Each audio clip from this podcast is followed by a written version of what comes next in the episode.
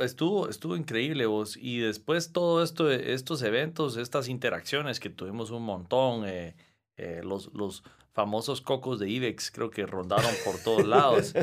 es que hicimos, para contexto, hicimos unos cocos y les estampamos el logo de IBEX, pero ahora hubo una, una dinámica adicional. Como llevábamos nosotros el sistema de pagos en Lightning, vinimos y para que la gente experimentara, porque había muchos que nunca habían hecho un pago en Lightning para que experimentaran esto, veníamos y por un monto simbólico les vendíamos el coco. Y yo estaba cobrando un monto simbólico, pero después me enteré ahí de que habían algunos, creo que el Esteban estaba cobrando hasta con ganancia los cocos. ¿Vos de cuáles fuiste? ¿Cobraste un centavo o cobraste un dólar? Ah, no, no, no. Yo, yo le puse precio a todo. Le dije, son 50 len por el coco. Y entonces la gente, 50 de len de dólar, ¿verdad? Eh, o sea, cuatro quetzales por un coco, si quedémoslo así. Y está... estaba sacando ganancia. Sí, pero es un coco marca Ibex, compadre. Y este, y este es, es un coco traído de Malasia, crecido en El Salvador. O sea, es un sweet coconut. Esos no se consiguen solo ahí, ¿verdad?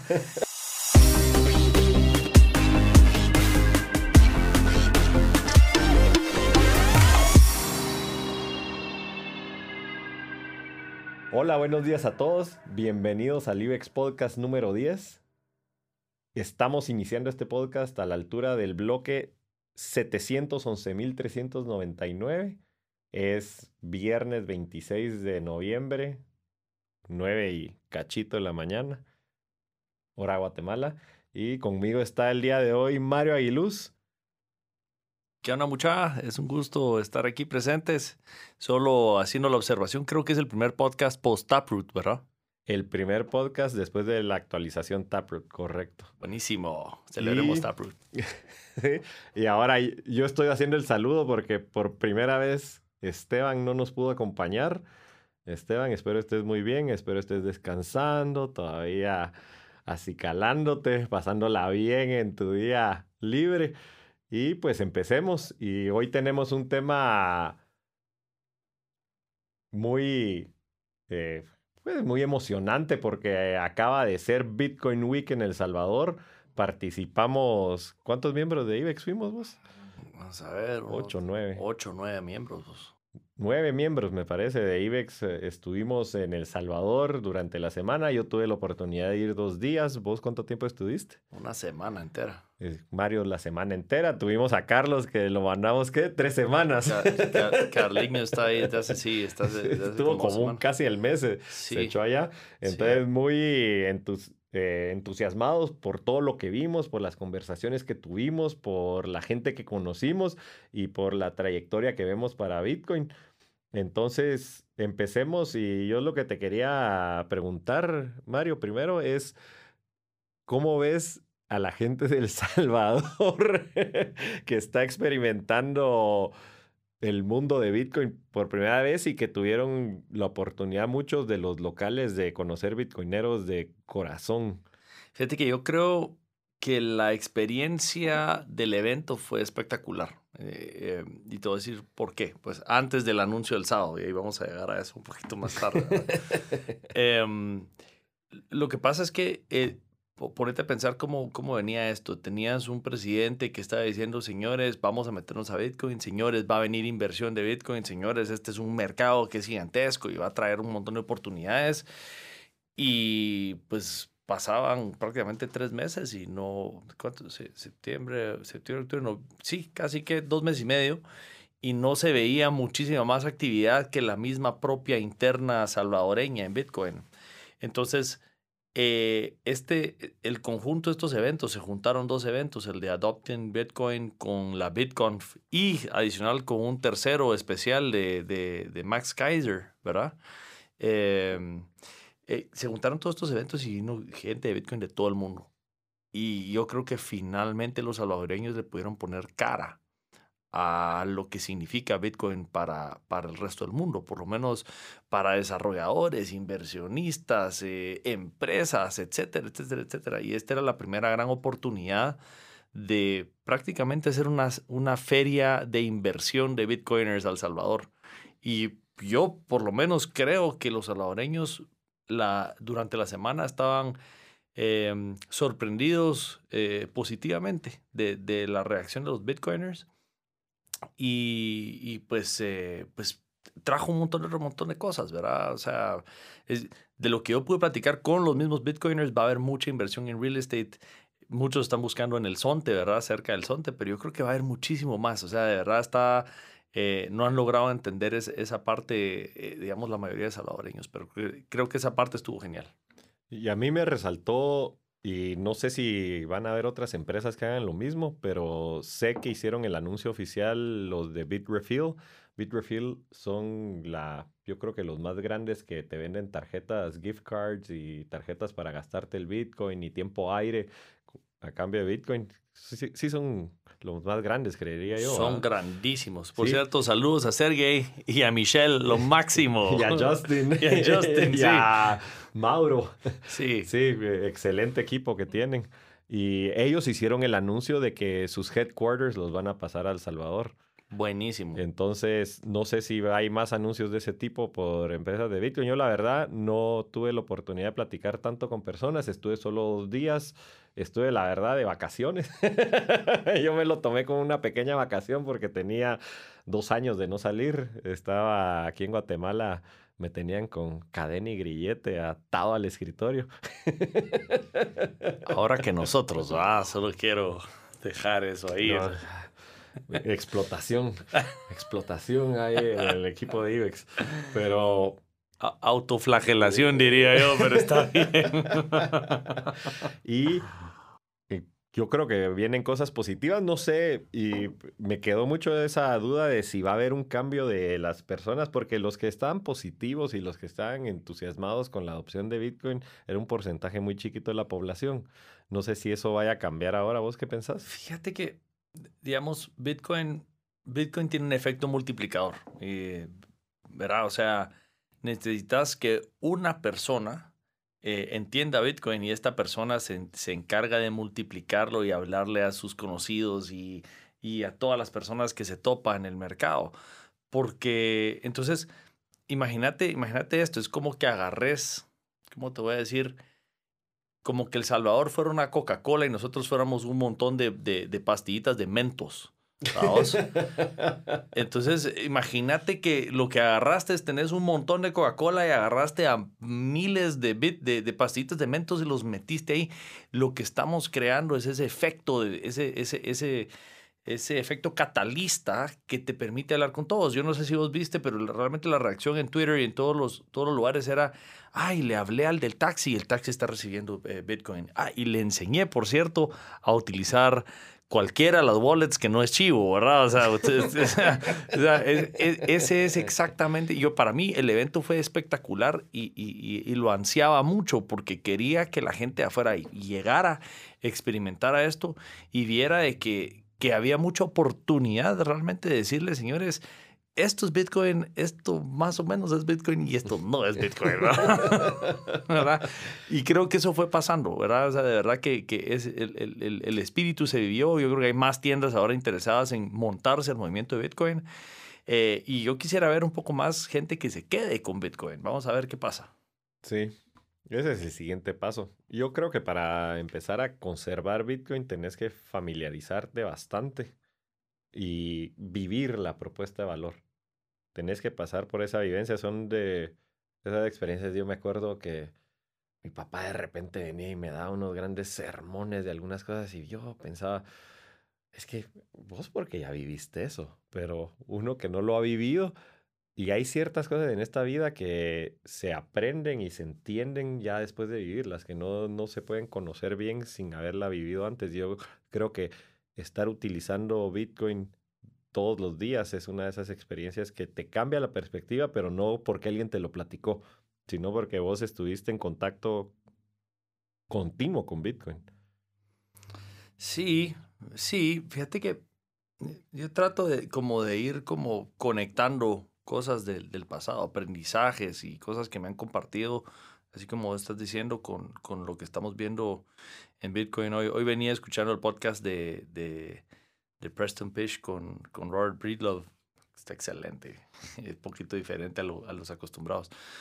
pero ellos, o sea, en un momento decían de que nosotros no hemos visto, no hemos vivido eh, un cambio monetario como Bitcoin nunca en la historia del ser humano. Entonces el ser humano eh, como grupo todavía no sabe cómo, cómo reconocer esto, cómo ponerle precio a esto, cómo, cómo, cómo encontrar los patrones. Pero yo creo que hay patrones leves que sí podemos hablar, ¿verdad? O sea, cosas como, como en Guatemala cuando, cuando eh, se quería, antes de que se liberara el dólar y habían, digamos, cuotas de dólares que podías comprar y no podías comprar y tenías que irte al mercado negro a comprarlo. Eh, te aseguro que si vamos a Argentina y preguntamos lo mismo, te aseguro que van a haber muchas, o sea, muchas cosas que son eh, similares, tal vez no exactamente igual, pero similares. Y lo que está pasando alrededor del mundo, pues entonces, lo, que eso sí creo, nunca hemos vivido una crisis monetaria tan grande como la que estamos viviendo con, con, el dólar ahorita. Así que, o por la que, la que se estima que va a caer con el dólar. Así que, eh, pues, o sea, ese tal vez es un poquito la cosa, ¿verdad? Yo creo que lo, lo mismo cuando uno tiene una moneda eh, fiat, el, el, incentivo que te da las monedas fiat, dado que siempre se están inflando, es te obligan a consumir intrínsecamente tu cerebro ya entiende, o sea, yo le digo a las personas, mira, dale, si es un tema de dinero la gente lo entiende, pero ¿por qué lo entiende? Porque tu cerebro ya hizo las conexiones adecuadas para entender de que el dinero es una manera de medir valor, precio, transacciones, etcétera, etcétera, etcétera. Entonces, yo, yo siento al revés, yo siento que hay cosas que hacemos subconsciente y hasta no poder verbalizarlo y generar un mapa mental consciente de ellas, las seguimos utilizando sin entenderlas. Y yo creo que el dinero es una de estas herramientas. Eh, estoy de acuerdo, pero el dinero está diseñado, o sea, si lo quieres ver así, el, el dinero te tiene que dar señales. Sí, el, dinero, el dinero es, es, una herramienta que te da señales. Y las señales sí son las que estamos captando y estamos actuando de acuerdo a las señales que nos da. Exactamente. la señal ahorita es gastate todo lo que tenés eh, exactamente. hoy mismo. Comprarlo. Exactamente, la señal que te está dando el dinero que, y te la viene dando desde los últimos años. Y por eso yo decía, pero ¿por qué el consumismo? ¿Por qué eso? nuestras vidas. Porque el problema es que, o sea, subconscientemente vos entendés que tu dinero hoy vale más que tu dinero mañana. Y entonces la gente está obligada, de cierta manera, a consumir, a usar, a experimentar. Entonces la gente está gastando pisto como que no hay mañana. Entra Bitcoin y entonces cambia la curva completamente de, otra manera, porque lo que te está diciendo Bitcoin es tu dinero hoy vale menos de lo que va a valer mañana. Entonces están, son dos fuerzas completamente contradictorias. Entonces ahí es donde vos empezás a cambiar todo ese chip se vuelve mejor, eh, mejor señal, o sea, un, un, instrumento de, de, señalización mucho más eficiente el Bitcoin de lo que son los dólares, los quetzales o cualquier otra moneda fiat. Sí, eso lo hemos platicado muchísimo nosotros y yo creo que va a haber ciertas cosas que ya casi desaparecieron. Por ejemplo, hoy en día los muebles son desechables al estilo IKEA pero yo creo que va a haber un renacimiento de la artesanía de alto nivel, de, y no la artesanía, la... ¿Cuál es la palabra? Como la carpintería y la herrería y incluso el trabajo en piedra para construir casas de alto nivel, porque ya no estás construyendo solo para salir de una necesidad inmediata y ya no estás buscando gastarte tu dinero en reponer cosas, porque esto se hizo muy popular porque como vos de todas formas tenías que gastar tu dinero, decías, bueno, compro este sofá, lo tengo dos años y en dos años compro otro y rehago mi sala y estás todo el tiempo dándole vuelta a las cosas en vez de venir y comprar algo de tan buena calidad, tan duradero, tan exquisito que lo querés tener el resto de tu vida y no solo lo querés tener el resto de tu vida, querés dejárselo a alguien, a alguien de tu familia, que sucedía con los muebles en el pasado. Estoy hiper de acuerdo con vos, o sea, el craftsmanship, digámoslo así en, en inglés, porque no le encuentro, tener razón, tal vez artesanía no, no, no es exactamente la, la traducción, pero, pero sí em, eh, eh, ya se, se, ha perdido y entonces ahora vos tenés que pensar en cómo, cómo digamos, adquirir de todos, digamos, bienes que, que perduran a través del tiempo, ¿verdad? Al mismo nivel que lo puede hacer, digamos, algo como Bitcoin, ¿verdad? algo que no puede hacer lo demás. Pues regresando al tema, lo que te decía del dinero es cuando vos le tiraste, cuando, o sea, cuando se le tiró este, este, esta pacaya al Salvador, básicamente, decir, bueno, ahora tienen Bitcoin y dólares. Escojan. al mismo tiempo, escojan. No había mejor manera de hacerlo. Porque lo que estás haciendo es, y, voy, a, voy a llamarlo experimento, pero al mismo tiempo no había mejor manera de empujarlo porque lo que, vas, lo que vamos a empezar a ver es cómo la misma sociedad automáticamente empieza a hacer esas conexiones neurales y decir, ah, Bitcoin es mejor, es mejor señal que el dólar. Entonces necesito montarme a un estándar más de Bitcoin que estándar más de dólar y eso estamos viéndolo enfrente de nuestros ojos en El Salvador, ¿verdad? Todos los días lo estamos viendo. Y eso es lo chilero, ¿verdad? Que no, no, no, sé, eh, cuando me preguntas que, cómo está la gente de El Salvador, es, está experimentando, brother. Todavía no se sabe. o sea, es un experimento que no tiene una cuestión de dos meses y medio, ¿vamos? Nos acaban de aventar al agua sin saber nadar. o sea... Sí, sí, y ahorita tienen que aprender a nadar y salir adelante. Sí, y fíjate, en el Sonte se vio un poquito de eso, porque sí hay historias que pues pudimos ir a conocer a las personas que las vivieron, como la señora que vendía cocos y aguas ahí en la playa y que poco a poco fue dejando más en Bitcoin y yo siento que su actitud hacia la vida cambió, porque era de pues solo trabajar para subsistir y ahora está trabajando y ahorrando y ya tiene otras perspectivas de vida y es, cabal, ese switch mental, vamos, o sea, ese, mm, eh, por eso, por eso, por eso de verdad te insto a que escuches la, la, plática que tiene Pish con Breedlove, porque de esto exactamente es lo que habla, de, o sea, de ese switch mental de que venís programado de cierta manera a, a en, en, eh, digamos, tomando tus decisiones basadas en una mentalidad de dólares, vamos y de repente te tiran Bitcoin y empezás a medio experimentarlo, utilizándolo como esta señora de los cocos y le sobraba, yo que sé, un par de satoshis, un par de satoshis aquí. Y se dio cuenta que, que, que ya no está tratando de, de, de, subsistir, sino que tiene una oportunidad de sobresalir más de lo que pensaba, porque su, su percepción del tiempo, ¿verdad? Cambió ya no es cómo hago para, para pasar este día, sino qué hago para dentro de 10 días, dentro de, de, una semana, dentro de tres semanas, dentro de un mes, que este Bitcoin va creciendo y se va apreciando y se va apreciando y se va apreciando poco a poco. Eso es lo que te da, lo que te da Bitcoin y se lo da a la señora de los cocos en la playa, ¿verdad? Y regresando a los eventos, de lo que me acuerdo yo, empieza primero Adopting Bitcoin. Adopting Bitcoin empezó los primeros dos días, eh, que fue martes, miércoles y jueves, que fue el día del sonte de, Adopting Bitcoin, sí. Sí, yo estuve martes y miércoles ahí. Entonces, a mí lo, que me gustó, dentro de las cosas que se vieron en Adopting Bitcoin, me gustó mucho eh, un dispensador automático de cerveza en el que venías escaneabas el QR, pagabas, instantáneamente te empezaba a servir la, la chela. No sé si vos tuviste la experiencia de eso. Siempre que fui había mucha cola, ¿verdad? Entonces eh, tuve que pagar mis cervezas con Fiat, ¿verdad? Ah, qué triste.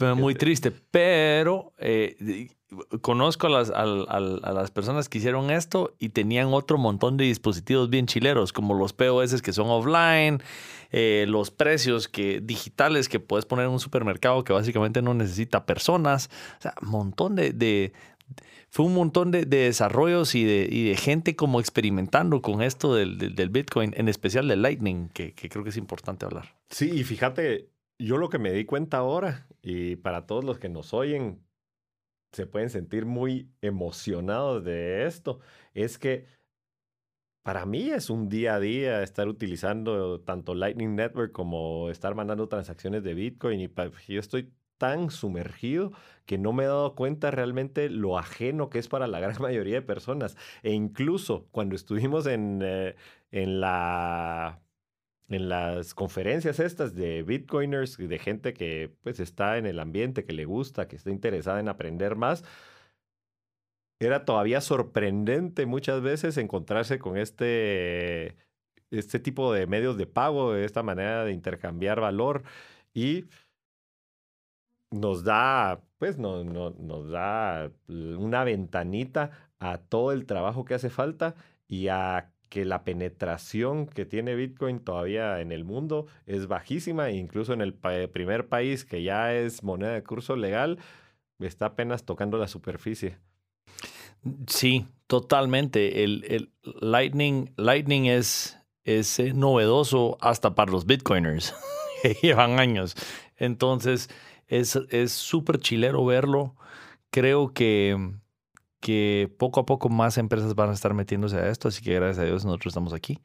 Em, pero parte de lo, que, de lo que nosotros tenemos que cuidar como guardianes, llamémoslo de Bitcoin y de cierta manera de Lightning, es la experiencia de Lightning tiene que ser espectacular. O sea, y, y, este es lo que ha, estado eh, revolviéndose en mi cabeza los últimos ¿qué te voy a decir? De las últimas tres semanas, eh, un mes, es no podemos caer en los errores del pasado. O sea, nuestra experiencia en Lightning tiene que ser 10 veces mejor que, que tarjetas de crédito, 10 veces mejor que efectivo, 10 eh, veces más seguro. O sea, tenemos que lograr hacer ese switch, hacer esto tan impresionante que para las personas sea este, ¿por qué no, por no estoy metido en esto? Que lo pida, que lo, que lo, pida la gente. Y fíjate que yo siento que si vamos en ese camino, nos faltan muchas cosas, nos falta aprender de otras personas que lo usen porque uno se acostumbra y uno aprende a usar las cosas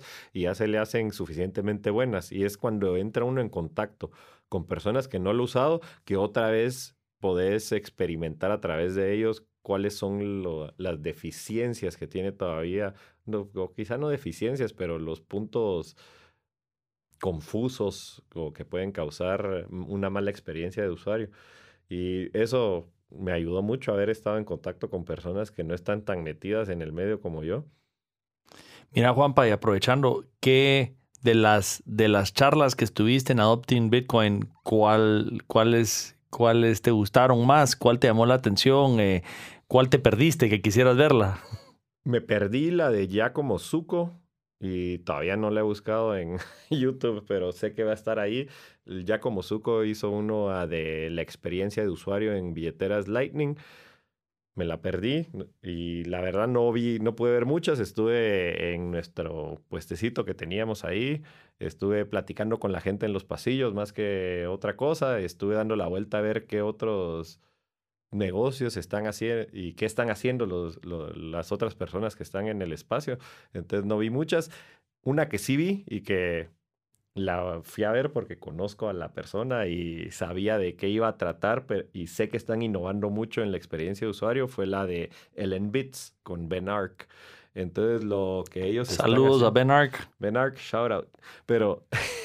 y lo que pasa es que la comunidad de Bits hicieron básicamente lo que equivale a una billetera en línea de, Lightning, a la que cada quien puede conectar su nodo y sobre esa billetera se pueden poner plugins y entonces hay toda una comunidad de desarrolladores que están inventando y haciendo diferentes plugins para poder usar esto. La idea esta bueno, no sé cómo lo implementaron, pero esto de la cerveza, del dispensador de cerveza, eso yo ya lo había visto funcionando en el Enbits, nunca lo había usado yo y entonces por eso fue que fue novedosa la experiencia y me gustó mucho porque da una ventana a lo que se va a poder hacer y al tipo de máquinas automatizadas de, de cobro que se pueden tener. Totalmente de acuerdo. Totalmente de acuerdo. Y fíjate, y hablando, que quería tocar, hablando de la experiencia de usuario, lo que sí tuve yo de mi lado y que fue 10 veces mejor que la alternativa fue los viáticos para los que fuimos al viaje. Porque vinimos nada más, compramos Bitcoin, se lo repartí en sus billeteras a cada miembro del equipo de IBEX y ahí se lo podían ir a gastar mucho más fácil. Yo sigo esperando los míos, ahí te encargo, vos. vos te fuiste con tarjeta. que no la activé vos. Bueno, vamos a ver. Ya viste la experiencia de usuario. Inmediatamente, ¿sabes? De la mandé, vos te fuiste con tarjeta, no la activaste. Y era lo que iba a decir. Ahorita yo todavía tengo que hacer toda la papelería y los cortes de de las tarjetas para los que se fueron con tarjeta. Todavía vamos a tener que hacerte los reembolsos correspondientes a vos, que es más papelería, más trabajo. Y la experiencia de solo tener y ojalá esto se mueva rapidísimo en Latinoamérica y en el mundo, de poder viajar con un dinero que es agnóstico a la jurisdicción a la que estás y que te lo puedes llevar y ya no tienes que estar haciendo cambios, ya no tienes que estar eh, buscando si te aceptan aquí esta tarjeta o no, si este cajero, pues, ahora que estuve en México fui a cajeros y entonces una de mis tarjetas no se podía sacar dinero ahí, con otra sí, si hubiera podido tener yo dónde pagar con Bitcoin y fui, fui al Bitcoin Embassy y fue la mejor experiencia porque solo fui, comí, ah, voy a pagar en Bitcoin, órale, y pum. Aceptaban Lightning. No, todavía no. Yo me recuerdo que yo fui también y no aceptaba Lightning. Y hasta eso estuvo bastante bien. Pues, y sobre todo ahorita que han estado baratos las comisiones on-chain. Y que valía la pena. Si hubiera ido y solo me tomaba una cerveza y tenía que pagarla, no. Pero como fui y comí varias cervezas, entonces ya no, ya no me pegó el, los, ¿qué? El dólar que tuve que pagar de fees. Pero sí, Lightning va, e, es, es más ágil. Bueno, y de ahí el, el, otro evento en El Salvador, ¿verdad? La BitConf, ¿verdad? Que, que fue el día, digamos, vos te fuiste miércoles. Yo todavía miércoles fue el primer día de la ah, BitConf y, y, fui y di una vuelta. Bueno, di varias vueltas allá. Jueves, viernes eh, fue, digamos, días más intensos en la BitConf. Eh, estuvo buenísimo también eh, yo, yo, la verdad es que soy Bitcoin only, pero, pero estuvo bien ver a los demás, eh, a las demás propuestas de, de, otras eh, monedas digitales o lo que quieren ser o tokens digitales, lo que sea. Creo que tuve la oportunidad de hablarles y de tratarlos de convertir al lado correcto. y es que ahí es difícil porque tenés señales cruzadas, porque está todo, y yo le digo que es el casino de las cripto hoy en día, o la lotería de las criptomonedas, que en cualquier momento podés venir y tener un beneficio económico a muy corto plazo, en un en un corto plazo muy grande, ¿va? Porque viene y de repente te topaste con una y compras cantidades significativas de ella y pasa como pasó con Shiba Inu que nadie sabía qué era y de repente, boom, y 2000% para arriba y vos tal vez agarraste ahí un 300, 400%. Es algo que sí te cambia la perspectiva y que además tiene y por eso casino y lotería tiene la característica que tiene un casino y lotería. Si te sacaste una vez la lotería, lo más probable es que el resto de tu vida juegas lotería, porque es un rush, es una sensación, se segrega, ¿cómo se llama? Eh, la, eh, eh, serotonina, la, no. La serotonina, no sé, no, la adrenalina. Que te hacen sentir bien, va, te hace sentir bien y no hiciste nada y te hace sentir bien. Entonces es esa gratificación instantánea que te da. Cuando y en Bitcoin llega a pasar también, porque de repente tenés esos como el, hace un año que celebrando que en noviembre, cabal como por esta época, estaba bajito de 10 mil dólares y llegamos a estar, ¿a cuánto estamos hoy? Una locura, estamos a como a 55. La verdad es significativo el beneficio que puedes tener, pero es diferente porque tiene un trasfondo sólido y hay una razón de, de base de por qué Bitcoin sigue en esta trayectoria y sigue teniendo estos incrementos de evaluación tan radicales.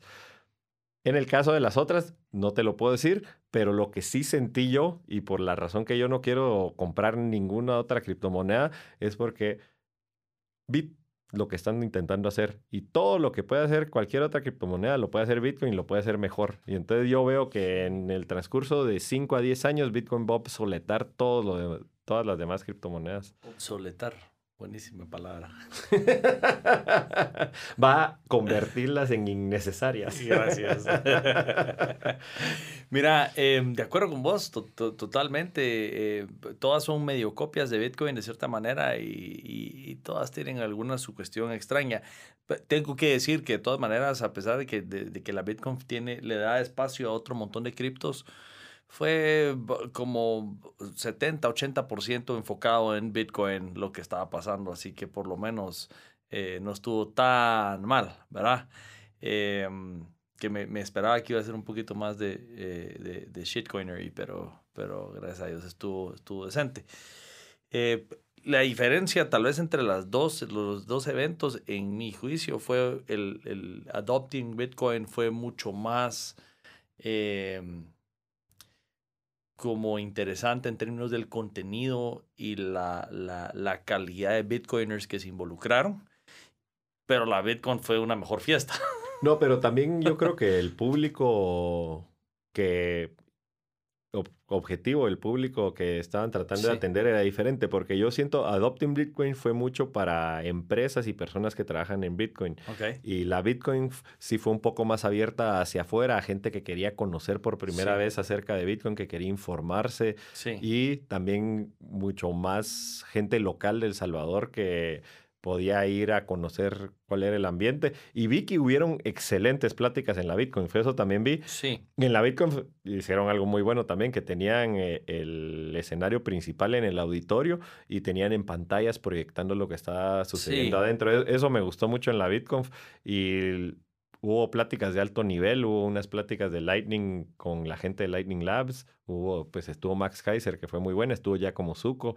Entonces estuvieron... Estuvo Jameson Lop también. De, Yo a él no lo vi, estuvo Jameson. Sí, estuvo Jameson. Lo voy a buscar. Sí, y, creo que o sea, hubo buenas charlas vos, así que por eso te digo, o sea, a pesar de excelente calidad de, de, los dos lados, creo yo, pero una más enfocado a a gente que estamos metidos y que tenemos negocios de Bitcoin y que trabajamos en Bitcoin, la otra más enfocada al público en general. Sí. Ahora tengo que ver las pláticas para, ponerme al día. La verdad llegué medio a oscuras, no he tenido tiempo de hacer, de ponerme al tanto de todo lo que se habla ahí. Totalmente.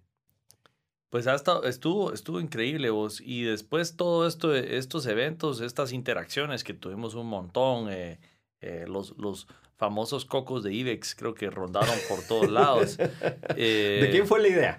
De, de pues, bueno, pues ya, ya habíamos hecho cocos con, es que hicimos, para contexto, hicimos unos cocos y les estampamos el logo de IBEX, pero ahora hubo una, una dinámica adicional. Como llevábamos nosotros el sistema de pagos en Lightning, vinimos y para que la gente experimentara, porque había muchos que nunca habían hecho un pago en Lightning para que experimentaran esto, veníamos y por un monto simbólico les vendíamos el coco. Fíjate que habíamos hecho un evento pequeño en Guate donde habíamos hecho eso y entonces aprendimos un montón de, de, qué hacer y qué no hacer. Y en el de Guate sí estábamos también cobrando. Cobramos, o sea, parte de, los, de lo que está en, en nuestro sistema, en nuestras plataformas de prueba, es prácticamente bueno, y yo y yo estaba cobrando un monto simbólico, pero después me enteré ahí de que habían algunos, creo que el Esteban estaba cobrando hasta con ganancia los cocos. ¿Vos de cuáles fuiste? ¿Cobraste un centavo o cobraste un dólar? Ah, no, no, no. Yo, yo le puse precio a todo. Le dije, son 50 len por el coco. Y entonces la gente, 50 de len de dólar, ¿verdad? Eh, o sea, cuatro quetzales por un coco, si querés verlo así. Y estaba sacando ganancia. Sí, pero es un coco marca Ibex, compadre. Y este, y este es, es un coco coco traído de Malasia, crecido en El Salvador. O sea, es un sweet coconut. Esos no se consiguen solo ahí, ¿verdad? Eso es lo primero. Lo segundo, eh, pues te, hacíamos un paquete. Yo lo que le decía a la gente es, mira, es que tenés que pensar, o sea, porque a veces venían, es que quiero la, la gorra, y es que quiero la camisa, es que quiero las... Mira, ¿sabes qué? Te lo vendo, te vendo los tres por un paquete de unos 50 bueno, órale. Eh, y, entonces, eh, eh, eso pues por lo menos, o sea, no, ah, no, si te das cuenta, no es un negocio, pues, o sea, el, chiste es hacerlo sentir la experiencia. Ajá. O sea, pero, pero estuvo re bien, pues, a la próxima, sí quisiera vender los cocos con un poco de ganancia, pero ponerle ponerle traguito al lado y yo eso fue lo que dije yo quería el vodka y quizá gin no sé paguémosle un mixólogo que nos haga tragos de coco, compadre. Te le vendemos en Lightning con, ¿te imaginas? Los cocos locos. Sí, los cocos locos. Y te voy a decir, entonces después los cocos vacíos, vamos, los macheteamos y los usamos como para coctelito. Yo qué sé, o sea, pero... O sea, yo creo que para los eventos del futuro, los cocos fue, fue una, excelente, una excelente cosa. Es más, creo que fue tan bueno, ¿verdad? Tan bueno los cocos que la gente se llevaba los cocos y los dejaba después en la mesa de nuestras competencias o nuestros ah, los otros stands. Entonces era chistoso porque ibas al otro al stand de la otra persona y pues como no había dónde tirar los cocos los dejaban en las mesas. Ibex estaba presente en todos lados. En todos lados los, cocos. Sí, buena idea de los cocos ahí. Felicitaciones a, al que se le haya ocurrido. Qué, qué buen detalle. Y, y yo no había tenido la experiencia, nunca había estado en un evento de frente al público para ver lo de los demos y cómo podía probar por primera vez. Y ahí fue donde les digo que me di cuenta que incluso con las personas que han estado con Bitcoin mucho tiempo, es todavía novedosa la experiencia y estas nuevas experiencias de usuario que hemos estado diseñando, no solo nosotros, sino otros equipos, para facilitar pagar productos con Bitcoin, es, eh, cambian la perspectiva y entusiasman y había gente que es más, la, y la gente que nunca había usado Bitcoin, para ellos era un cambio radical. Sí, totalmente. Totalmente. Em, estoy de acuerdo con vos. Ah, eh, eh, creo que algo de lo lindo de nuestra solución es, es pues es interoperable, pues, o sea, funciona con, es Bitcoin, que es open, pero, pero creo que da ese sentimiento de, de, bueno, mira, tu dinero, el dinero de cualquier persona, siempre y cuando sea Bitcoin, eh, pues es aceptado aquí, eh, no es limitado. Ese tipo de cosas creo que son, son valiosas en, nuestra experiencia y pues hacen de que el, eh, sea, sea más adoptado, ¿verdad? Sí, ah. y ya, ya hemos hablado un montón de tiempo, entonces te quería platicar, yo estoy, y me lo perdí, lo seguí por redes, pero el gran notición y creo que lo que mucha gente le va le va a poner atención muchísima gente el anuncio del Salvador. Van a emitir bonos respaldados por minería de Bitcoin. Van a ofrecieron construir la ciudad de, del futuro, Bitcoin City. Vos estuviste porque sé que nos llegó una invitación para asistir al evento. ¿Alguien del equipo estuvo? No pudimos estar, tristemente. Te voy a, te voy a contar la historia, sí. O sea, yo, yo en el formulario para que nos, pues, nos mandaran nuestra invitación, pero el problema es, yo salí de regreso y entonces dejé a una de las personas de nuestro equipo que, que fuera, pero tristemente se, se, pues, tuvo un percance de salud en ese preciso momento. Imagínate que se levantara a media a medio evento del presidente directo al, al, ah, baño. Entonces, no. Entonces, pues obviamente lo que no queremos es, eh, no queríamos afectar eso, ¿verdad? Pero habiendo dicho eso, eh, pues yo estoy bastante eh, emocionado, siempre cauteloso, porque el anuncio no viene desde, desde la mejor fuente, pero bueno, así siempre hay que estar un poco cautelosos. Pero creo que sí, es interesantísimo, ¿verdad? Porque esto abre muchísimas puertas, muchísimas puertas, ¿verdad? Primero el bono, creo que hay que partirlo en, un par de cosas. El bono que están tratando de levantar es, eh, mil millones de dólares, ¿verdad?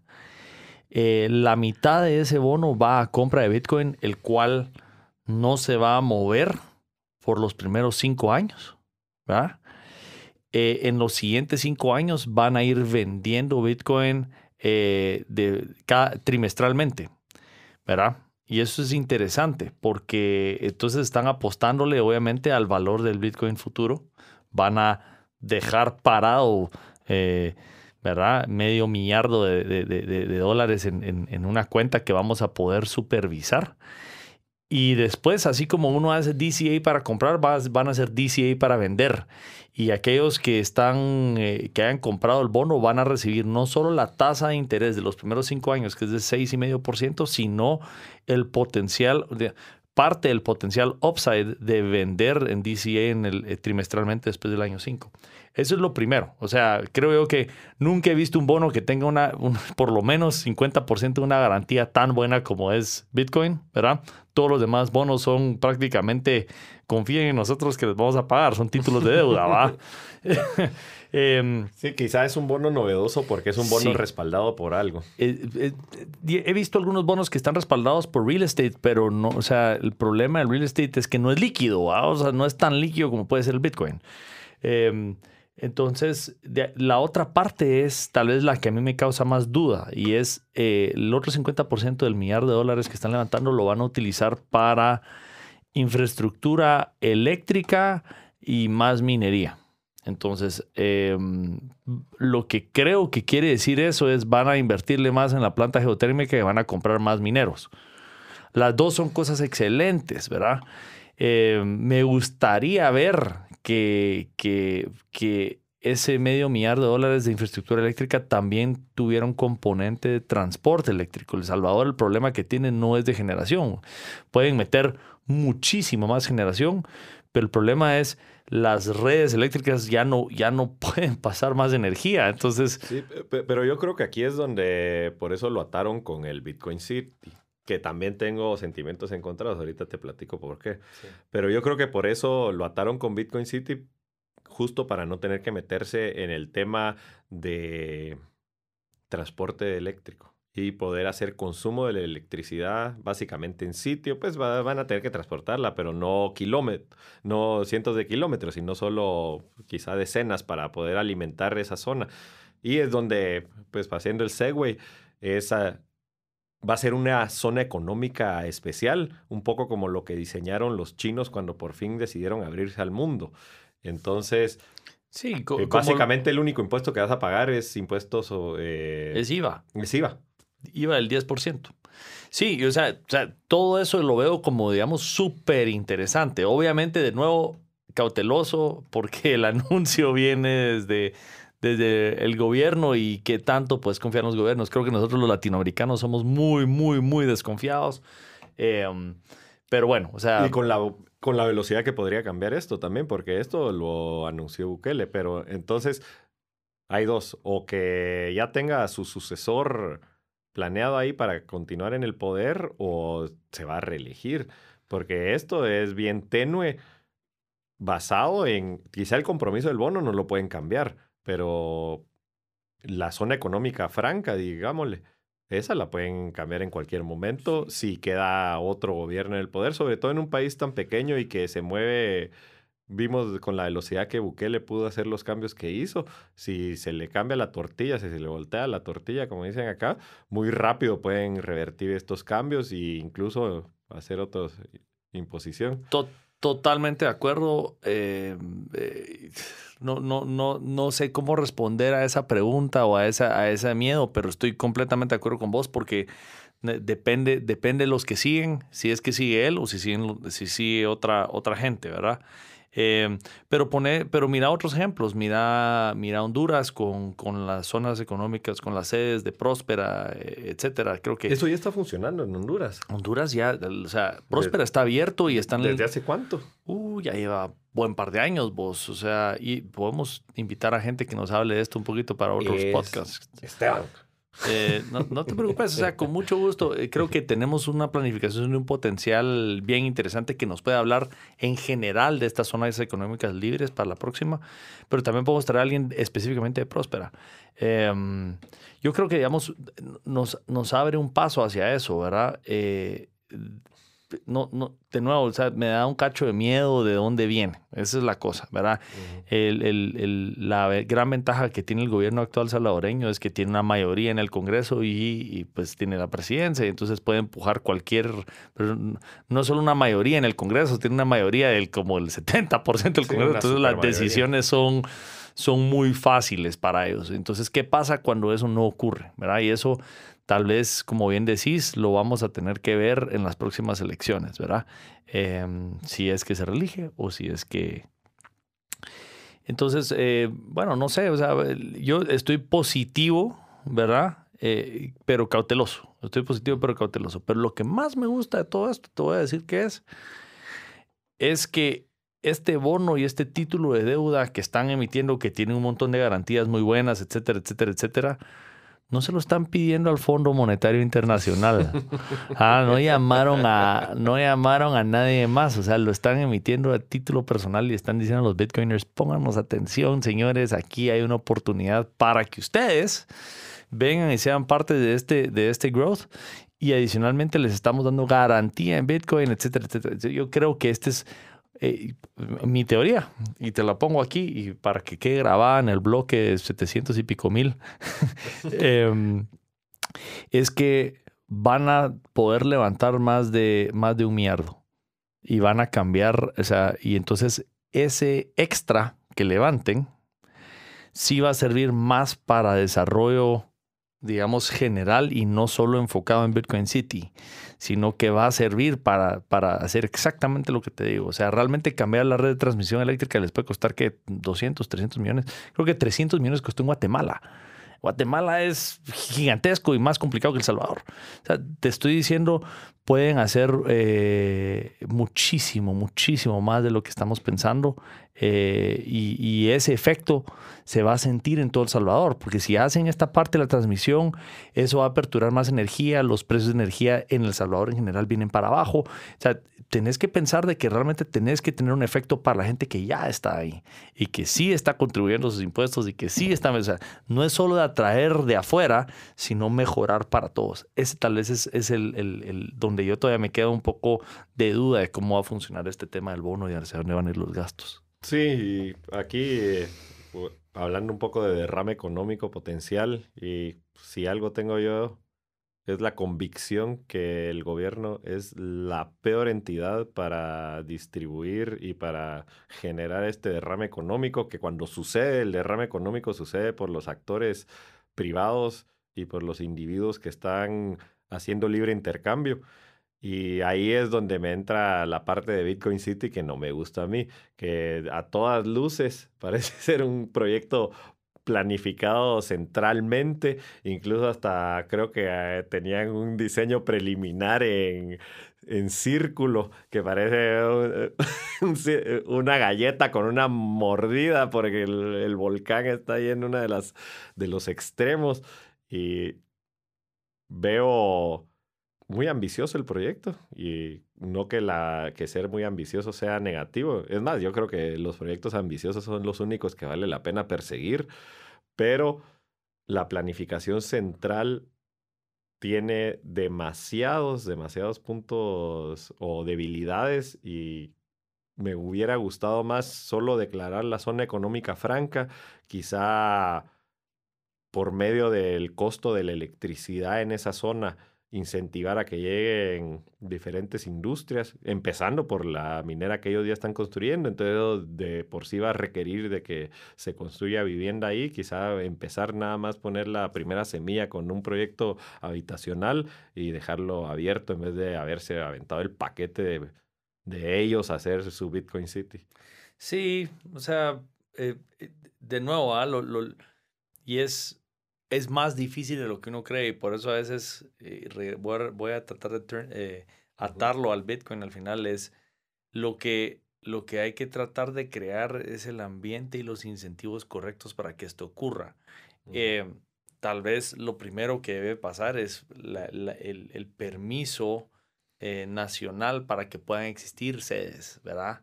que sean Bitcoin o que sean próspera salvadoreña, whatever, vamos.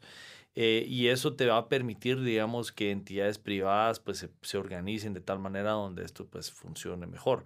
Eh, entonces entiendo tu punto de que sea, que sea centrally plan. Este, y de nuevo, por eso dije desde el inicio, mira, el, el, mensaje desde donde viene tal vez no es el lugar correcto. Pero, pero digamos, eh, esperemos, ¿no? O sea, creo que, creo que, o sea, algo, algo, que he aprendido yo, digamos, de, de, este, de este cuate y de este gobierno es y, me lo decía, me lo decía Caliño la vez pasada. Mira, vos, cada vez que uno está dudando de, de, del gobierno y de la capacidad de ejecución, y este cuate termina sorprendiendo a todos. Eso también ¿Verdad? es cierto, quizás el gobierno con mejor capacidad de ejecución que hemos visto en, la, en nuestras vidas. O sea, Aquí no, en Latinoamérica, sobre todo. no, no quiero decir, digamos, de que Chivo está bien hecho porque tiene un montón de áreas de oportunidad, ¿verdad? ¿verdad? Pero, pero, habiendo dicho eso, eh, puta, logró montar a 3, 4 millones de personas a Bitcoin en cuestión de dos meses y medio. Con todo respeto. O sea, eh, eh, tenés que verle la otra parte positiva. O sea, y yo creo que le, da oportunidad que puedan ir mejorando y todo lo que querrás. Pero, pero, pero eso, eso es algo que nadie se esperaba. Todo el mundo creía, no, chico, va a fallar y nadie la va a utilizar. Brother, están pasando remesas por ahí. Y eso Sí. tenés que. Tiene ma- que ya que empezar a asustar. Sí, está, funcionando. Con defectos Sí. y con bugs Y- y, que de repente no pasa, y, pero, y pero los, sí, está y funcionando. los incentivos del pisto ya están. Entonces, cualquier cosa, ¿sí? La gente entiende. O sea, va y empezás a entender, dale este experimento más tiempo. Si ellos, o sea, el Game Theory ya está metido dentro de Bitcoin. Si Sí. Chivo empieza a no funcionar y sigue no funcionando bien en los próximos meses, la gente va a entender que tiene que sacar su plata de Chivo y ya, utilizar a Chivo solo como un traspaso. Ah, entra mi pisto, se me va al otro lado. Ah, entra mi pisto. Y eso es lo que va a terminar pasando, ¿verdad? Creo yo como los incentivos. Entonces, hablando de Bitcoin City, exactamente lo mismo tiene que pasar. Los incentivos tienen que estar creados, más no tiene que haber una intervención muy grande del gobierno, ¿verdad? Eh, veamos qué pasa, ¿verdad? Porque sí, sí hemos visto, este gobierno es bastante hands-on. Sí, Y, y a ver, contame, ¿estás incentivado de comprar tu terrenito ya ahí en la región de Bitcoin City? Mi- te, te voy a, te voy a decir, yo estoy... Yo lo pensé inmediatamente. Fíjate, yo estoy incentivado en comprar el bono. El bono, mejor comprar solo Bitcoin. Sí, pero digamos mi apuesta, mi apuesta con el bono es largo plazo, porque no estoy incentivado a comprar terreno porque significa automáticamente eh, apostarle a Bitcoin City. Al bono lo que estoy haciendo es eh, si compras suficiente el bono te dan la opción a ciudadanía. Si realmente vale la pena, si realmente vale la pena, lo vamos a ver en los próximos 5 o 10 años. Y entonces ya parece entonces decir, bueno, sí, ya, pues, pues, ya puedo invertir en un terreno en Bitcoin City.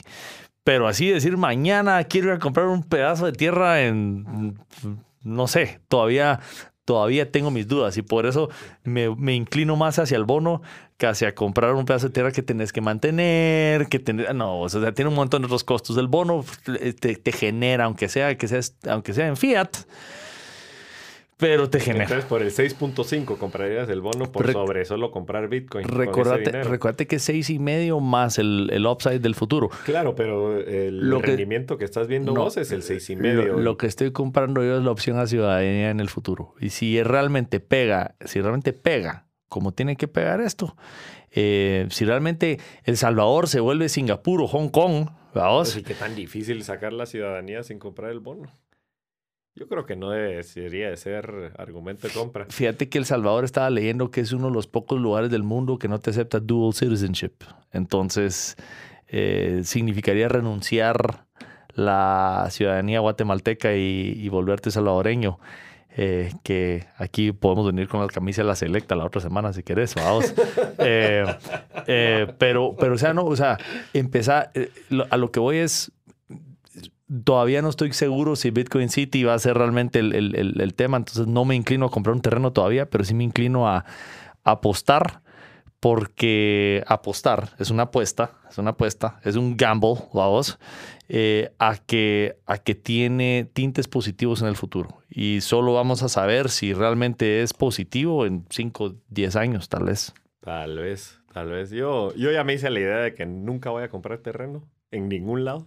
voy a rentar el resto de mi vida y que salvo que haya un argumento demasiado, demasiado pesado, lo único que compro es Bitcoin. Salvo que hubiera un rendimiento muy bueno de por medio o al- algún otro factor muy atractivo. Porque ahorita como estamos empezando apenas con la adopción de Bitcoin, no va a haber nada que, que se le asemeje en valor al futuro, en en valor al futuro. Sí. Tu- de nuevo, tu ahorro tiene que ser Bitcoin. Sí. Real, real estate is another shitcoin. Así que Sí. es. Así que está perfectamente bien dicho. No vas a invertir en nada más. O sea, recordate eso. ¿no? Está- Sí. Tu ahorro es Bitcoin. Tu ahorro es Lastimosamente, Bitcoin. todavía hay gente que cree en invertir. Por eso no invertas. No, yo solo ahorro, no sé invertir. Ah, Yo lo que le digo a la gente es, el ser inversionista es un trabajo de tiempo completo exactamente. y es un trabajo difícil. Y entonces, pues bueno, yo creo que ahí lo dejamos. ¿Quieres Tra- agregar algo? Traemos unos cocos para la próxima. Será una... Aquí, ah, tenemos unos cocos coquitos locos. acá. ajá, Estoy el- pensando, deberíamos tener algo, regionalizarlo a Ciudad de Guatemala. ¿Qué, se- qué será algo de acá? Tal vez es época en nísperos todavía. A, a esos no les puedo poner logo. Pero bueno. De canillita de leche, ¿de qué querés? Ah, Canillitas de leche hay que mandar a hacer. Tal vez unos mazapanes. Ah, ¿Viste, vos? Ya. Mazapán no creo que tampoco sea tan... Ay, y después es- eh, andas preguntando por qué andamos panzones. ¿no? Ya, no, vamos a traer una, nuestra carne Una- asada. unas y- lechugas. ¿Sabes qué? Hay que mandar a hacer unas parrillas con el logo. Démosle. Autorizado. Autorizado por gerencia. Está bueno, Mario. Muchísimas gracias por haberme acompañado. Gracias a vos. Y muchas a todos por estar con nosotros. Los dejamos hasta la próxima. Órale.